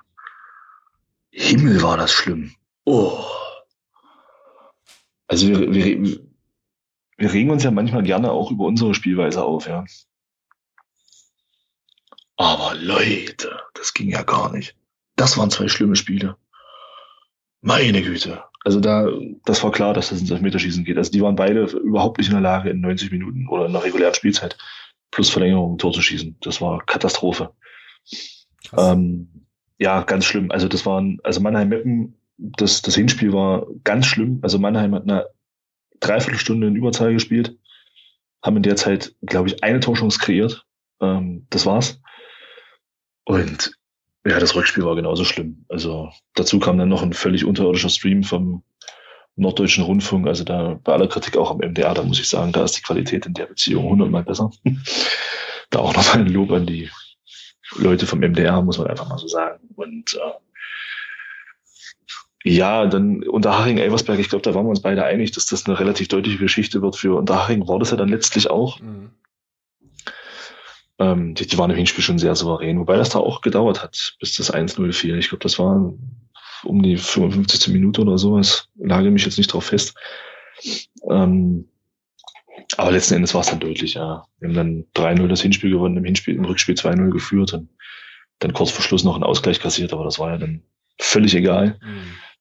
Ja, und Jena, tja, also bei Viktoria Köln hat man sich auch gefragt, wie die es geschafft haben, da oben zu stehen. Das waren also die ersten zwei Tore, das war ja individuell solche Katastrophenfehler. Also das ist ja unglaublich. Ähm, und ja, jeder letztlich verdient das Ding gezogen, ja, muss man einfach sagen. Im Rückspiel war das auch bis zum 1-0 von, von Köln war das souverän im Rückspiel. Das habe ich vorhin auch angeguckt und ähm, hinten raus noch ein bisschen gewackelt. Klar, wenn dann der Gegner das Tor macht und weiß, er muss jetzt noch ein Tor schießen, dann passiert da sicherlich auch das eine oder andere. Aber jeder hat nach Hause gebracht und sind dann, glaube ich, in der Summe auch völlig verdient aufgestiegen, genauso wie Elversberg, äh, wie Unterhaching und letztlich dann auch Glück möchte ich da nicht reden bei, bei Meppen. Die Elfmeter, die waren eigentlich allesamt nicht schlecht geschossen. ist natürlich für Mannheim extrem ärgerlich, dass der letzte Elfmeter dann gegen Pfosten geht, ja. Ja, das ist halt so, aber das ist ja genau das Stichwort, was du vorhin schon hattest. Meister müssen aufsteigen. Das kann halt nicht sein, dass du so eine Saison und Mannheim hat jetzt auch keine so schlechte Saison, ähm, dass die. Wenn man, wenn man jetzt natürlich ein bisschen, wenn man jetzt natürlich ein bisschen korinthisch unterwegs ist, muss man natürlich sagen, dann ist aber auch mit Meppen der richtige Verein aufgestiegen, weil Mannheim war Zweiter. Ja, na, und Meppen hat ja auch, klar, und Meppen hat ja auch ein überragendes Jahr gespielt, muss man auch ganz Und Meppen hatte auch eine überragende Runde, genau so ist es. Ja, ja. sind ja auch mit drei Milliarden Punkten Vorsprung irgendwie Meister geworden dort in ihrer Staffel und so. Ähm, also, die können schon auch kicken und sind natürlich auch nicht ganz unverdient da oben, klar, logisch. Aber äh, ey, wenn jetzt tatsächlich, äh, das ist ja dann gleich der nächste kleine Themenblock in diesem Segment hier, wenn jetzt tatsächlich äh, hier We Alliance äh, 1860 keine Lizenz kriegen oder irgendwer anders und Paderborn dafür drin bleibt, ja, dann haben wir nächste Saison oben in dieser ganzen Ecke Meppen, Paderborn, Osnabrück, Lotte, Münster. Ja, dann kann ich echt drüber nachdenken, ob ich mir da nicht eine Ferienwohnung nehmen will für die nächste Saison. Weil, ja, was ist denn los, weißt du? Also, pff, diese Strecke, also ich bin ja nun diese Saison ähm, hier mit den mit den Jungs aus dem Fanclub ein paar Mal gefahren, auch äh, das ist einfach irgendwann beim zweiten Mal hast du da gar keinen Bock mehr drauf. Diese Kack A, A, A44 oder was das da ist oder A45, weiß ich nicht mehr so genau, ist jetzt aus unserer Ecke, wo du so denkst, äh, weißt du schon wieder da hoch und oh nee, ey, also nein. Deswegen wäre Mannheim schon einfach cooler gewesen, aber da, ja, wie gesagt, wir entscheiden das ja nicht, ja. Ähm, aber hey. Gut, also Meppen, Unterhaching und Karlsruhe Jena. Wer von den dreien kommt nächstes Jahr in die Relegation zur zweiten Liga? Ja, Unterhaching als Vertreter aus der aus, aus Bayern. Ja, scheiße, also, stimmt, das war ja sogar, ja, du hast recht. Würzburg, Regensburg und Haching durfte dann diese Tradition fortführen. Ja, ja, alles klar. Wäre aber auch unabhängig von dieser Geschichte, die ich jetzt gar nicht auf dem Schirm hatte, da hast du natürlich recht, wäre auch unabhängig davon mein Kandidat gewesen. Also die scheinen ja schon auch, ja, da schon seit einer, ganzen, seit einer ganzen Weile so gute Arbeit zu machen. Und äh, ja, wären vielleicht so ein Kandidat dann quasi hinter dem ersten FC Magdeburg und irgendeinem anderen Verein äh, auf den direkten Aufstiegsplätzen dann äh, sozusagen auf, ja, was denn? Äh, man muss ja positiv, man muss ja positiv denken. Ne? Ja klar, DFB-Pokalsieger wären wir auch, logisch. Ja, wir holen den DFB-Pokal und äh, gehen ungeschlagen hoch. Das ist so der Plan. Ähm, aber man muss halt auch Träume haben, nicht wahr? Also, genau. Aber mit 38 Unentschieden steigst du nicht auf. Ja, das stimmt. Mit 38 Unentschieden steigst du wahrscheinlich sogar ab, ja. Das ist, äh, hm. Gut, da reden wir dann nächste Saison um die Zeit nochmal drüber, wie das denn so war. Ähm, genau. Ja, und Jena, ja, weiß nicht. Also wenn ich jetzt die Wahl gehabt hätte zwischen äh, Viktoria Köln und Jena, dann wäre es auf jeden Fall ja, geworden. glaube ich, sind wir uns, glaube ich, einig, ja. definitiv, ja. Ostderby, jada, jada, jada, freuen sich wieder alle, können halt wieder viele, viele Sachen schreiben. Ja, genau. So, was haben wir noch äh, in der Liga? Wir haben ähm, Regensburg auf jeden Fall nicht mehr in der Liga, das können wir sicher sagen. Die sind also, ähm, wie ich auch fand, äh, sehr souverän. Von, unverdient, ja. Unverdient aufgestiegen. Ja. So, ja, jetzt haben wir halt, jetzt haben wir 68 am Hals. Oder halt nicht, wissen wir nicht, werden wir morgen erfahren. Ähm, bei denen geht ja jetzt gerade alles völlig gegen den Baum, also total krass irgendwie. Oh, Wahnsinn. Wahnsinn. Ähm, ich meine, ich weiß jetzt nicht so genau, was wir zuerst ansprechen wollen. Die ähm, aus meiner Sicht, wie gesagt, das ist jetzt wirklich live, wir haben davor nicht drüber gesprochen, aber aus meiner Sicht die, die völligen Klappspaten da im, in der Allianz Arena, die da der Meinung waren, Sitzschalen irgendwie auf äh, Menschen werfen zu müssen und irgendwelche Stöcker, die dann noch durch die Gegend flogen oder halt eben tatsächlich quasi diese, die, das Zuschauen, wie so ein Verein, so ein krasser, großer Traditionsverein einfach auch in seine Bestandteile zerfällt, ja. Ja, keine Ahnung, aber ganz bittere Nummer und ich habe es ja vorhin im Vorgespräch schon kurz gesagt, mir geht der Ismail jetzt schon auf den Sack. Also wenn man den bei Twitter so ein bisschen, wenn man den bei Twitter jetzt ein bisschen folgt und guckt, was da so läuft und was der so absondert, äh, boah, das ist sehr, sehr unterhaltsam auf der einen Seite, auf der anderen Seite denkst du dir ganze Zeit nur so, Alter, leg dich wieder hinten, bitte. Also lass mich einfach Ruhe. ja, naja. Ja. Tja. Tja. Worüber möchtest du denn sprechen? ja, lass uns über, lass uns über die Ausschreitung sprechen. Ja, okay. Das ist, das ist, tatsächlich, das ist tatsächlich ganz kurz noch, das ist tatsächlich auch traurigerweise das Einzige, was ich, äh, was ich von dieser Paarung gesehen habe, weil ich nämlich so dachte, ich war halt irgendwie immer unterwegs und so und habe dann immer auch bei Twitter mal reingeguckt und dann irgendwann beim Rückspielen las ich nur, oh, jetzt wird in München das Stadion abgerissen. Dann habe ich, äh, war ich zufällig in der Nähe von dem Fernseher und habe mal angemacht. Und die Bilder, die da sozusagen über den über die Matchscheibe flimmerten, waren die einzigen Eindrücke, die ich so von, dem, von diesem Relegationsspiel hatte. So, und jetzt hatte ich dich vorhin unterbrochen, es tut mir leid. Nee, alles cool. Nee, vorweg eins, äh, ich werde da nicht den moralischen Zeigefinger heben und äh, da jetzt irgendwelche Reden schwingen, äh, was da so alles äh, bescheuert war und so. Weil ich muss ganz ehrlich sagen, für mich ist die Reaktion, das macht sie nicht richtig und das macht sie auch nicht besser. Für mich ist diese Reaktion aber durchaus nachvollziehbar, was da, was da letzten Endes passiert ist. Ähm, du hast einen Verein,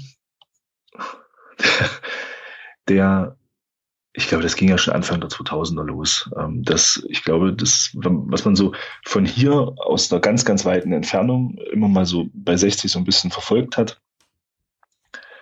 ging das Dilemma ja nicht mit Ismail los das ging ja mit Wildmoser schon los. Und ich glaube, der, der erste größere Sargnagel für 1860 war der Umzug in die Allianz Arena.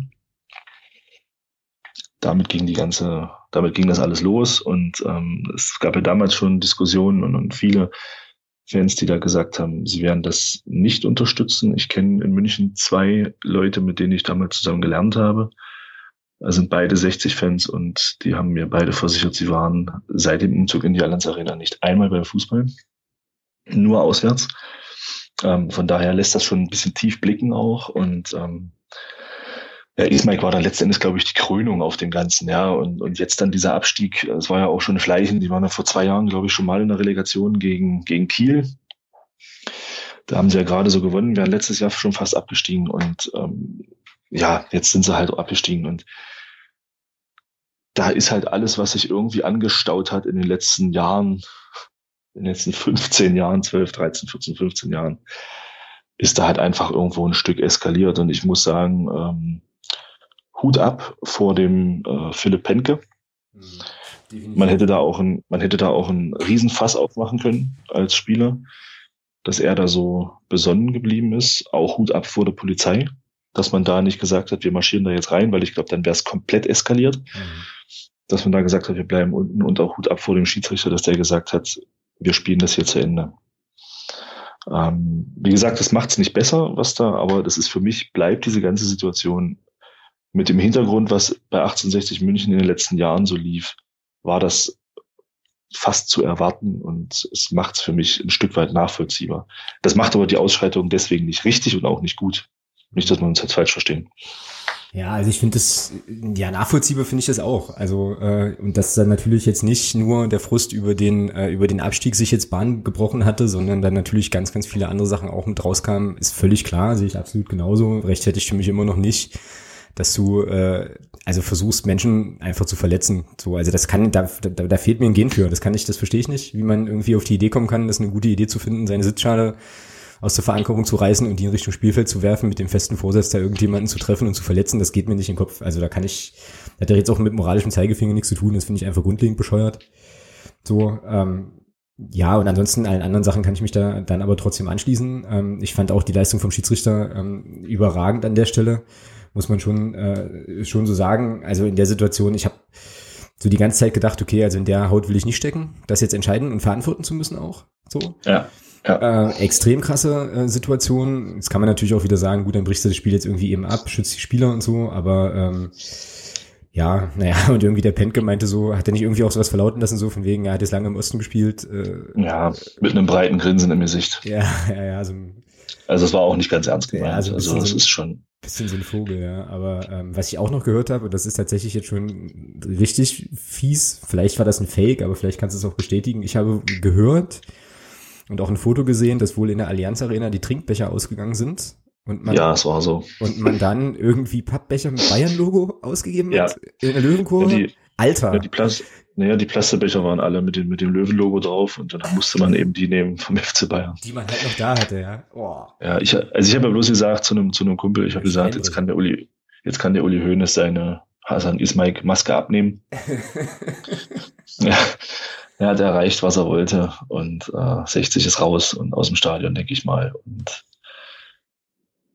es stehen vor einem absoluten Scherbenhaufen. Es ist unheimlich schade, was da passiert ist. Äh, mit, mit einem Verein wie 1860 München. Ja. Muss man einfach mal sagen. Ich habe da jetzt keinen keinen keinen Bezug zu, ja. Also, aber es ist schon unheimlich schade, was aus so einem Club geworden ist, äh, der auch Jahre und viele Jahre ähm, Bundesliga gespielt hat, Gründungsmitglied in der Bundesliga war und äh, das ist schon traurig, wenn man dann sieht, wie so ein Verein dann aufgrund von, von Personalentscheidungen so kaputt gemacht wird. Das ist irre. Also wirklich unheimlich, unheimlich schade. Und ja, ich fände es schön, wenn es der Verein irgendwie schafft, ähm, in der dritten Liga zu bleiben. Ähm, einfach auch, weil es mal eine neue, auch eine andere Auswärtsreise mal wieder ist. Also mal wieder, man sieht mal wieder was Neues. Ich meine, wir haben jahrelang mussten wir immer das Gleiche sehen. Jetzt kriegen wir von Jahr zu Jahr neue Stadien zu sehen. Das ist ja auch schön. Und ähm, aber ich denke, für den Verein wäre es wahrscheinlich besser, wenn sie in der Regionalliga einen Neuanfang starten könnten. Ja, wenn sie da überhaupt starten können, aber ich sehe das eigentlich auch so. Ne? Also jetzt gibt's vielleicht die Gelegenheit, auch wenn das bitter, ein sehr, sehr bitterer Gang wäre, halt einen kompletten Schnitt zu machen, wenn das überhaupt geht. Also ich kenne die Verhältnisse da jetzt auch nicht, aber zu sagen, okay, man ähm, versucht sich halt nochmal komplett neu aufzustellen, sich von dem Investor so ein bisschen zu lösen und ähm, das nochmal ganz grundlegend solide zu versuchen, weil es muss doch da in dem Umfeld auch Leute geben, die, ja, weiß ich nicht, nicht Anthony Power heißen und We Are Lions bullen, sondern dann auch ein bisschen, ein bisschen einen Plan haben oder so. Das ist übrigens eine private Meinung. Ich äh, möchte jetzt hier äh, nicht Anthony Power in irgendeiner Form diffamieren und so. Ähm, Kenne den nicht weiter. We Are Lions. We Are Lions, äh, genau.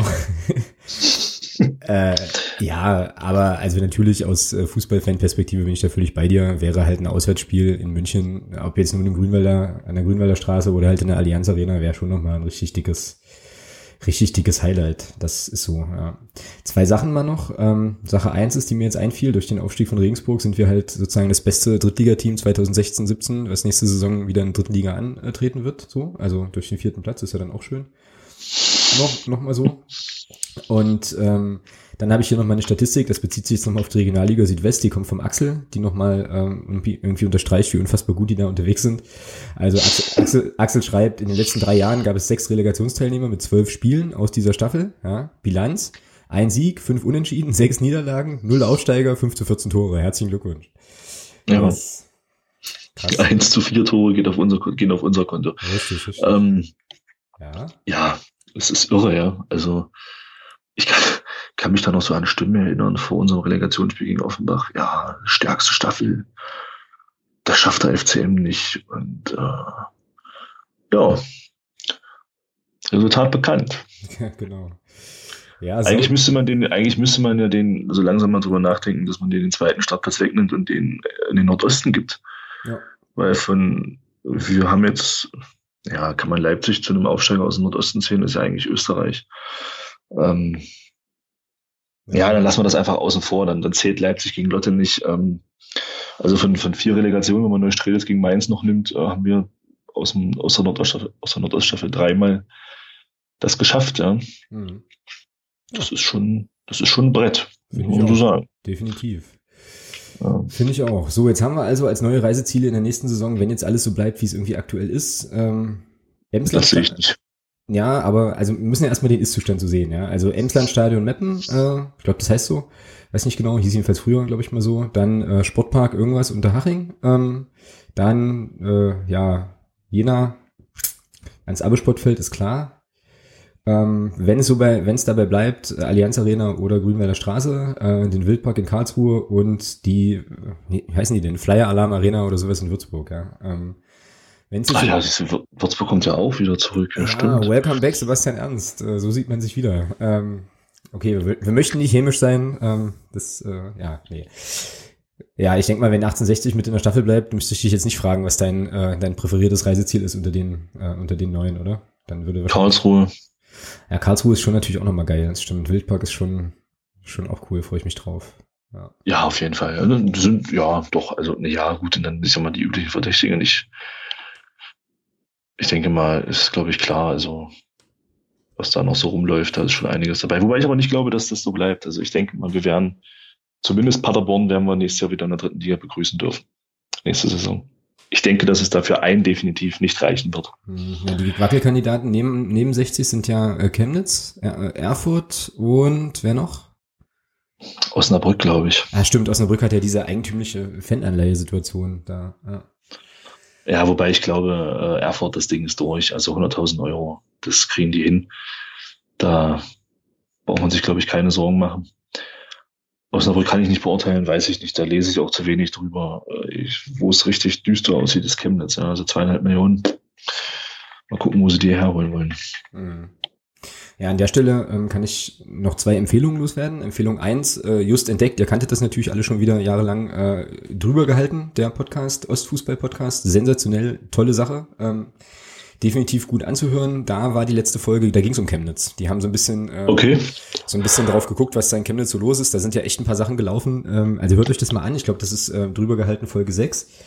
Ähm, wo man halt schon irgendwie gut erkennen kann, dass da wenig, also ja, entweder schlecht kommuniziert wird oder halt auch wenig, äh, wenig ein vernünftiger Plan ähm, da dahinter steht. Die hatten dann auch nochmal so ein bisschen diese Verpflichtung von dem, äh, von dem Köhler äh, auch nochmal angeschaut und versucht einzuordnen und so, fand ich ganz interessant. Und was die auch nochmal gesagt haben, ist, dass die, dass, dass die Chemnitzer Anhängerschaft sich wohl vorrangig tatsächlich auch aus dem Stadtgebiet Chemnitz so rekrutiert, weil die natürlich auch da in, äh, in ihrer Ecke da in Sachsen so ein bisschen auch Konkurrenz haben, halt so Dresden und so. Ähm, also quasi was so höherklassige Fußballangebote betrifft auch. Was vielleicht auch so ein bisschen erklärt, warum die eben auch die Stadionauslastung nicht so gut hinkriegen. Und so, also es war auf jeden Fall eine interessante Sache, kann man gerne mal reinhören. Ähm, wenn ich das nicht vergesse, verlinke ich das nachher noch. Und die zweite Leseempfehlung, oder die zweite Empfehlung ist eigentlich eine Leseempfehlung ähm, in der aktuellen Ausgabe ähm, vom Tödlichen Pass. Das ist ein Fußball, ähm, Fußballmagazin, ein oder andere wird es kennen. Ist ein episch langer Beitrag und es ist jetzt ungelogen, sind es bestimmt so 20 Seiten oder so, über die Entwicklung bei 1860 München. So von, keine Ahnung, vor ein paar Jahren bis dann sozusagen jetzt zur aktuellen Saison, jetzt minus dem Abstieg, der, ähm, der stand dann noch nicht fest, als die Zeitschrift rauskam, aber auch eine sehr, sehr interessante Lektüre, weil das einfach nochmal so ein paar Zusammenhänge äh, darstellt und das unterstützt, was du vorhin gesagt hast, ähm, wie man es da echt geschafft hat, so ein Traditionsverein so wirklich feinsäuberlich äh, mit richtig viel Schwung gegen die Wand zu fahren. Das ist erschreckend. Geschrieben von einem Löwenfan auch der da auch sozusagen ziemlich investorkritisch ist. Also das kann man sich dann bei Gelegenheit auch nochmal reinziehen. So. Gut. Ja, da du gerade von Empfehlungen sprichst, dann möchte ich auch noch eine aussprechen. Weil das, zu, weil das zu der Diskussion mit, der, mit dem Relegationsspiel auch so ein bisschen passt. Ähm, und zwar ist das auf Twitter der, der User Ed Altravita. Der hat da einen wunderbaren Text geschrieben zu dem, zu dem ganzen Ding, was da jetzt ähm, in der Relegation lief, in, in, sowohl in, in Braunschweig als auch jetzt in München bei 1860. Ähm, ja, absolut lesenswert und äh, der das auch mal so ein bisschen differenziert betrachtet, das Ganze. Und da nicht nur von einer Seite draufhaut und sagt, alles Idioten und alles Penner und äh, die machen ja alles kaputt. Und also der heißt Altra Vita und der sein Nick ist halt äh, Ed Articolo71. Er hat da einen sehr, sehr schönen Text geschrieben. Gut, ähm, ich schreibe es mir mal auf, ähm, den vielleicht auch nochmal zu verlinken. Ich glaube, du hast mir den auch über WhatsApp geschickt irgendwie. Ich genau. Wenn ich das richtig weiß, dass wir den auch nochmal da drauf tun. Ähm, zu dieser ja leidigen Relegationsdiskussion. Gab es jetzt irgendwie, abgesehen von äh, Wolfsburg-Braunschweig, aber das ist sozusagen ja nochmal eine ganz andere Gehaltsklasse, Jetzt in den Relegationsspielen, die wir, äh, die uns jetzt betreffen, noch irgendwelche äh, spektakulären ja. Sachen, die ich vergessen ja, habe? Ja, Na, ja. In Meppen stand nach dem Spiel ein Wasserwerfer auf dem Rasen. oh, okay. Ja, die Mannheimer sind ein bisschen, die hatten schon so ein paar Zaunelemente weggekickt. Ach so, die hatten also, und wollten da nochmal drüber sprechen, über die. Äh, ah, stand dann Polizei und irgendwann äh, fuhr dann auch noch ein Wasserwerfer äh, auf. Gut. Also weiß die Polizei da oben im Emsland jetzt auch, wie man Wasserwerfer äh, da zu spielen kriegt. Das ist ja dann äh, bei, den Spielen, bei dem Spiel gegen uns nicht ganz unrelevant wahrscheinlich. äh, ja. Ja, ach, das ist immer so krass, ja, dass man dann eben halt solche Bilder dann irgendwie auch hat. Ja, aber für Mannheim ist es auch echt bitter. Ja, ich bin jetzt echt mal gespannt. Das ist ja dann quasi jetzt das zweite Mal, dass die, also das zweite Mal in Folge, dass die scheitern. Ich glaube, das ist, dürfte auch so der erste Verein sein, dem das so, äh, so geht. Ah, da hat er mir die Ultra, den Ultra Vita Link, Ultra Vita Link reingepackt. Sehr gut. Ja, bitter, bittere Geschichte nach wie vor, aber gut. Ja, ich freue mich eigentlich auf die neue Saison, muss ich sagen. Ähm, bin sehr, sehr gespannt, wer, äh, was da sich jetzt noch tut in Sachen Lizenzierung und so weiter. Und äh, ja, ich meine, die Reiseziele, die neuen, die sind doch schon eigentlich auch alle ganz okay. So. Letzten Endes. Ja, die alten, die alten aber auch. Ja, die alten auch, klar. Ich meine, abgesehen von, äh, ja, so, so Nestern wie Groß Asbach und so. Äh, aber, Halle. Hm. Ja, gut, jetzt hast du es gesagt. Danke. ja, genau. Na, schauen wir mal, was so passiert. Auch auf Würzburg, muss ich sagen, freue ich mich eigentlich auch, weil ich fand die Auswärtsfahrt dahin äh, schon auch sehr, sehr angenehm. Das war alles total tiefenentspannt. Irgendwie hat man ja im Fußball dann auch eher selten. So, ähm, von daher, ja, war das schon eine, eine okaye Geschichte. Bin auch mal gespannt, was die dann so für ein Team äh, auf den Platz stellen und welche Rolle dann der Herr, äh, der Herr Ernst dort noch spielt. Wir werden das alles sehen. Ähm, genau. Gut, noch irgendwas zur Relegation aus seiner Sicht? Äh, ja, ist halt einfach Schwachsinn. So bitte weg damit. Aber ansonsten nichts, nee. Nee, kann, äh, kann dann auch weg, genau. Gut. Dann schwenken wir jetzt tatsächlich äh, schon so langsam auf unsere Sommerpausen gerade ein und kommen zur äh, Hörer der Woche Kategorie. Da nominiere ich jetzt einfach mal ähm, den Axel nochmal, der den äh, kleinen Award der schon mal hatte, ähm, der uns ja wie gesagt mit dieser coolen Statistik zum ähm, zur Regionalliga Südwest versorgt hat, der ähm, sich auch nochmal ja auch diese Spiele nominiert hatte und so weiter und vor allem, und das würde ich jetzt ganz gerne nochmal vorlesen, ähm, auch nochmal was geschrieben hat aus Schiedsrichterperspektive zu der Situation mit Florian Kahrt im Spiel gegen Lotte. Ähm, also die Älteren unter uns erinnern sich vielleicht noch dran. Äh, da ging es ja darum, dass der Kart im Prinzip gefault wird, Schiedsrichter lässt Vorteil laufen, Kart kommt in den Strafraum, wird dort gefault und der Schiedsrichter gibt dann irgendwie Freistoß außerhalb des Strafraums, also da, wo er den Vorteil hat laufen lassen. Und ähm, Axel schreibt jetzt zu dieser Szene folgendes. Ähm, also er schreibt vorweg, der Schiedsrichter hat in dieser Situation die richtigen äh, Entscheidungen getroffen. Wenn Kart bei dem Foul direkt fällt und nicht weiterläuft, äh, wäre die Farbe der zu gebenden Karte sicherlich eine andere, also dann wahrscheinlich rot. So zeigt er Vorteil und pfiff dann, als dieser nicht mehr gegeben war, zurück und gab den fälligen Freistoß und gelb. So. Bei einem Rotvergehen kann es keine Vorteilsoption geben, schreibt er auch. So, wenn Kart beim zweiten äh, Tackling im Strafraum umgesetzt worden wäre, dann wäre der Vorteil zum Tragen gekommen und es hätte Strafstoß geben müssen. So im richtigen Leben, außerhalb der Wahrnehmung von der Nord, hatte der Lutheraner im Strafraum aber sauber den Ball gespielt. Das habe ich aus Block 23 so wahrgenommen und war sehr verwirrt, dass nach dem Spiel viele Bekannte, die auf der Nord waren, von einem nicht gegebenen Elfmeter sprachen und massiv über den Schiedsrichter herzogen.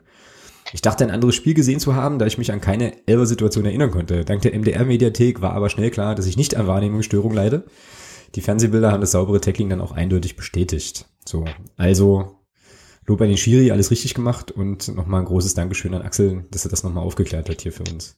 So ein bisschen ich, möchte aber dazu, Kunde, ja? ich möchte aber dazu sagen, äh, dass ich das nicht gesagt habe. Ich wollte das mal erwähnen. Also ich habe es einfach, ich habe es nicht gesehen.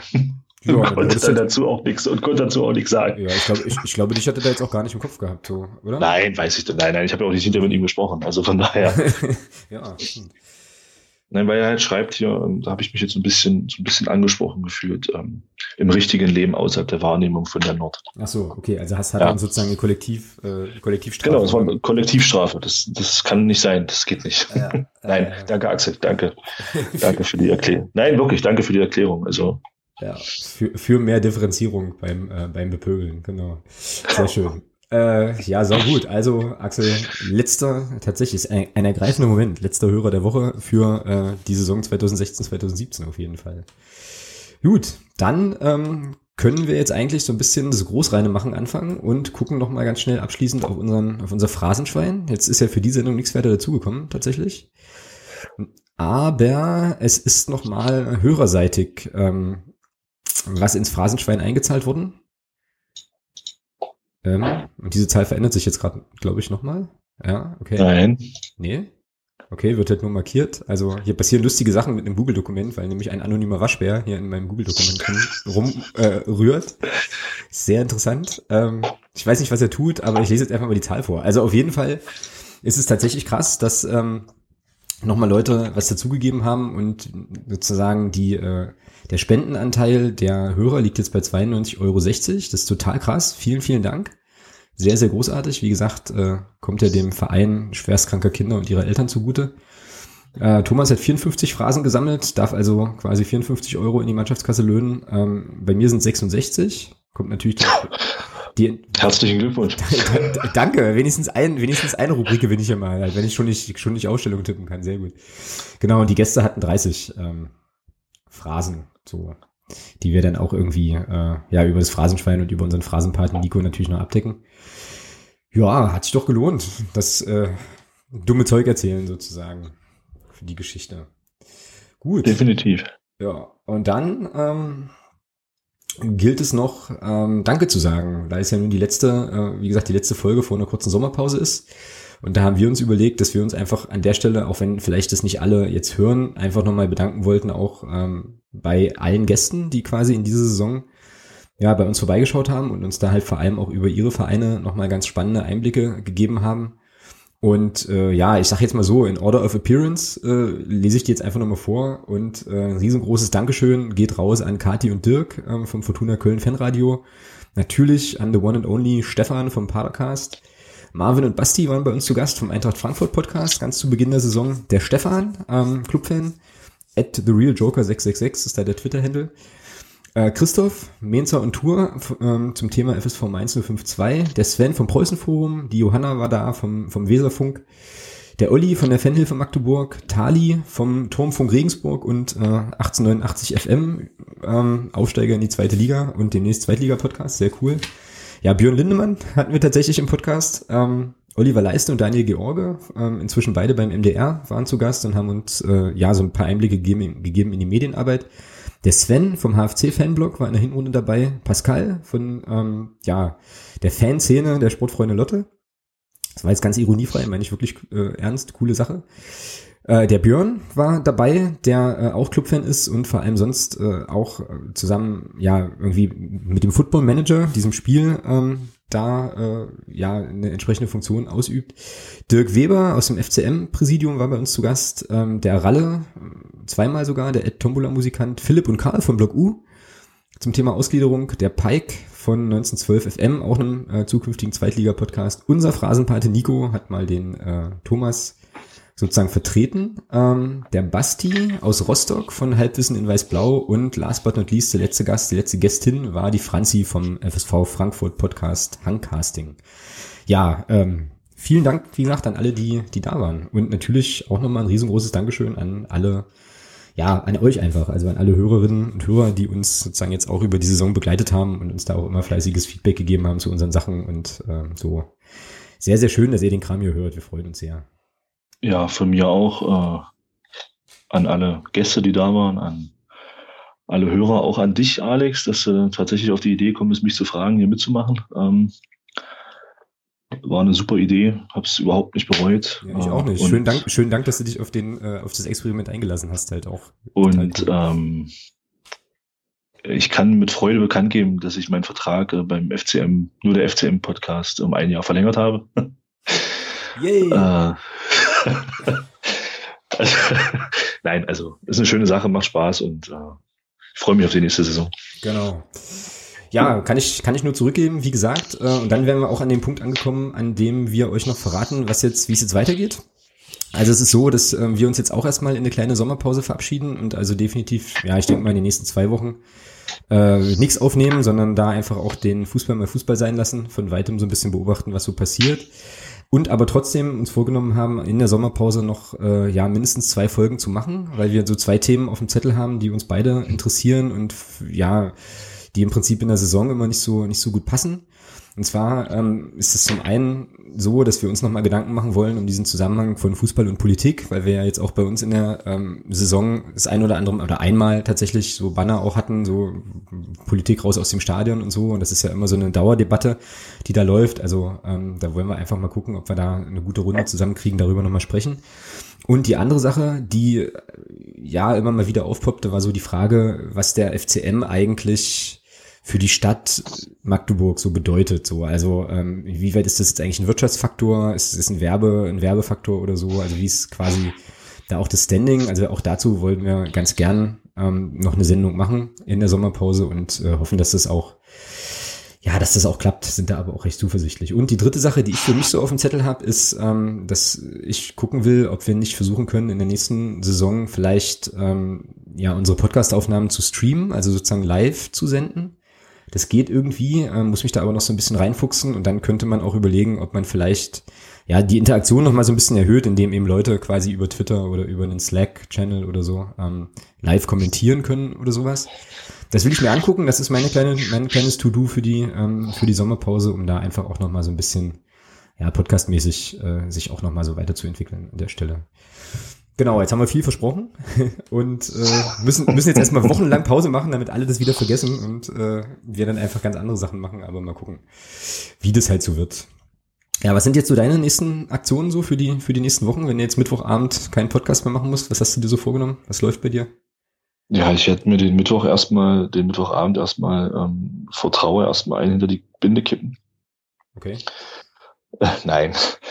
Nein, ich fahre sowieso bald in Urlaub mit der Familie und ähm, von daher passt das ganz gut. Wenn ich wieder da bin, glaube ich, dann machen wir auch schon bald weiter. Von daher ist das alles super.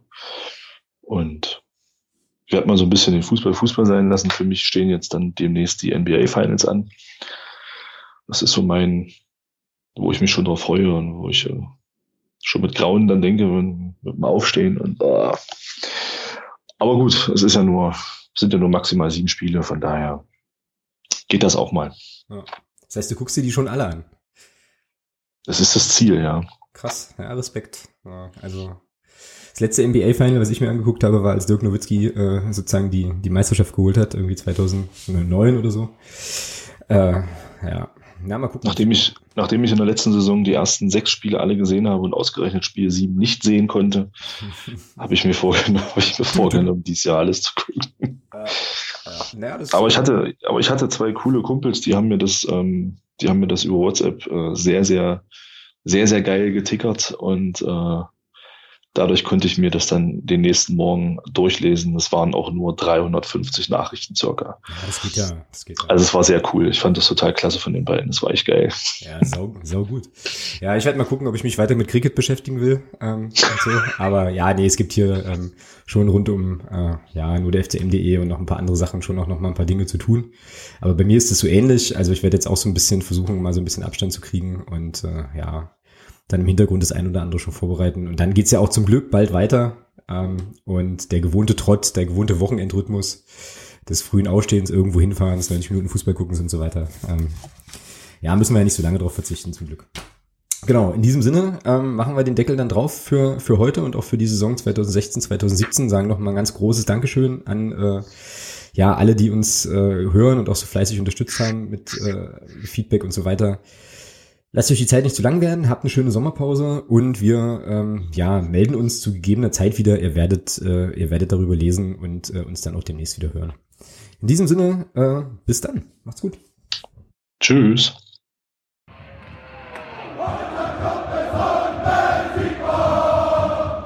Niemand kann